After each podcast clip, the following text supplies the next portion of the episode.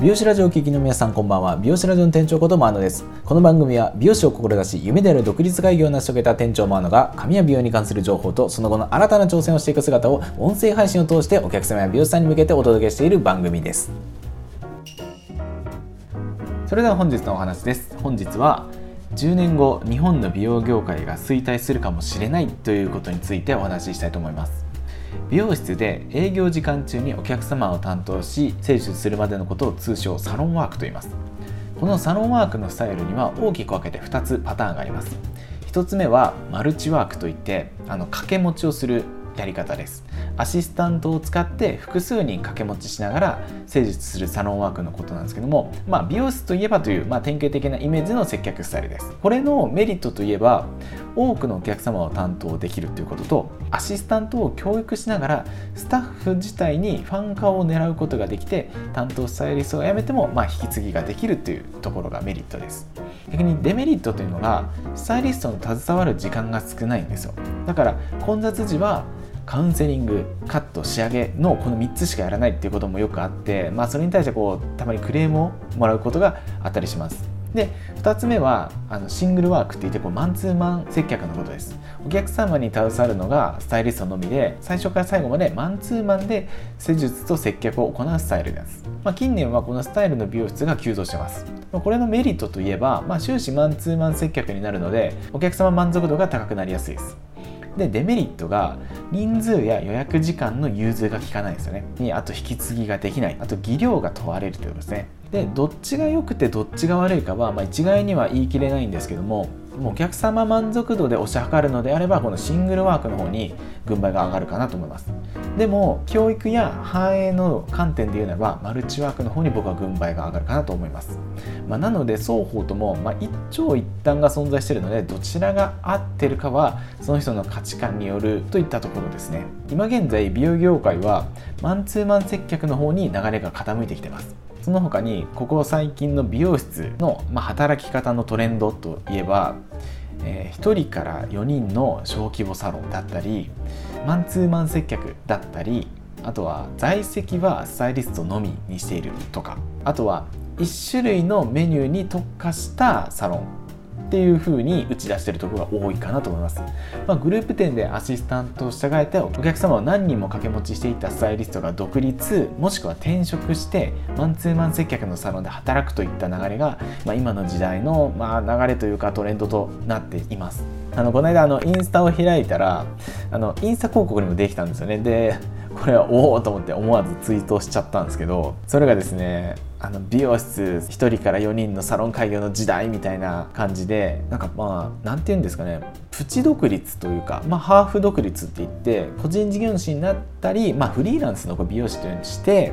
まあ、あるサロンの一角を借りて、まあ、曲がりみたいなもんですよね。借りて、まあ、そこでやらせてもらって、まあ、家賃はみんなで折半するっていうやり方が今ちょっと多いんですよね。でまあプチ独立というか、まあ、ハーフ独立っていった感じで呼んだりしてますね。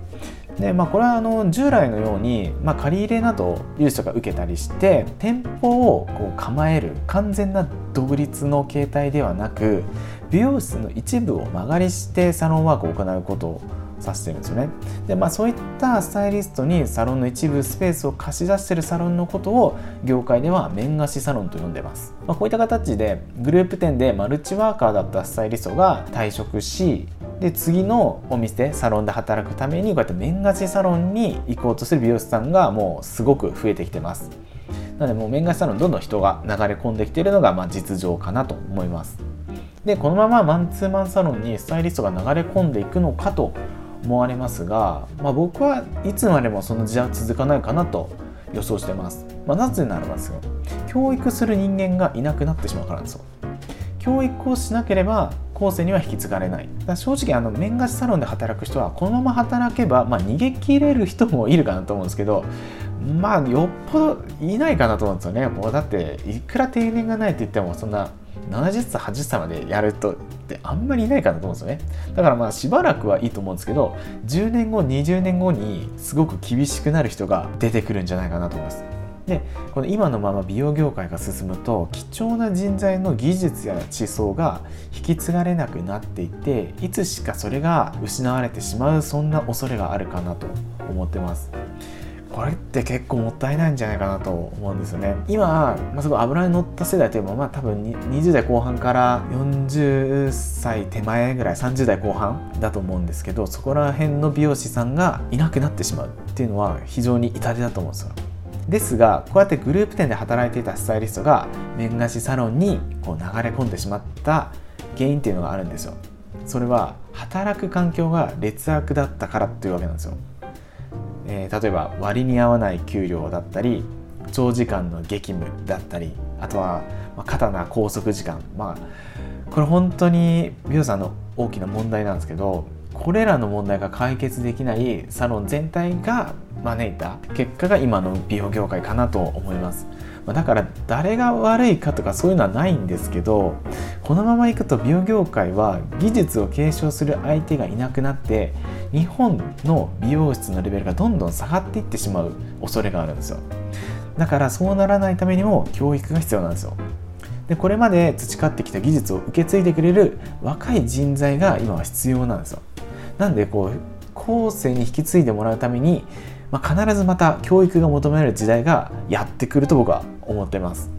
まあ、それはもしかしたら今までとは異なったスタイルになるかもしれませんが、まあ、新たな教育をする場所がこう生み出されるんじゃないかなと思ってます。でこれは僕の一案なんですけど美容学校を卒業してから短期で通う美容室の塾というか予備校みたいな場所があってもいいんじゃないかなと思うんですよね。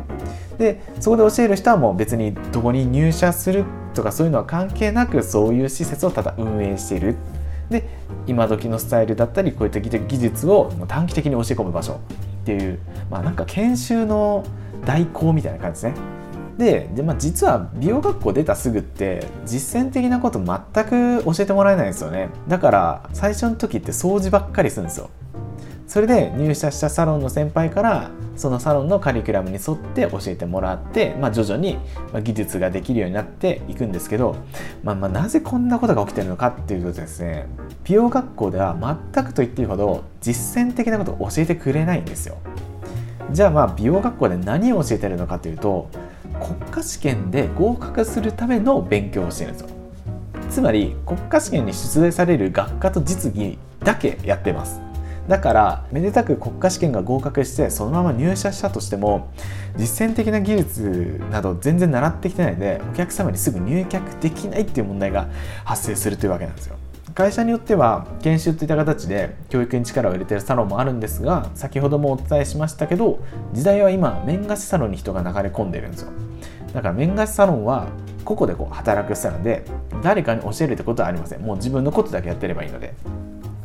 で若い世代に教える中堅どころが教えることがなくなりサロンでは教えてもらう先輩が不在というわけになるんですよ。だからこのままいくと若い世代に教育されることなく時代が進むことになるので結果的に日本の美容業界全体のレベルが下がってしまうんじゃないかなと推測してます。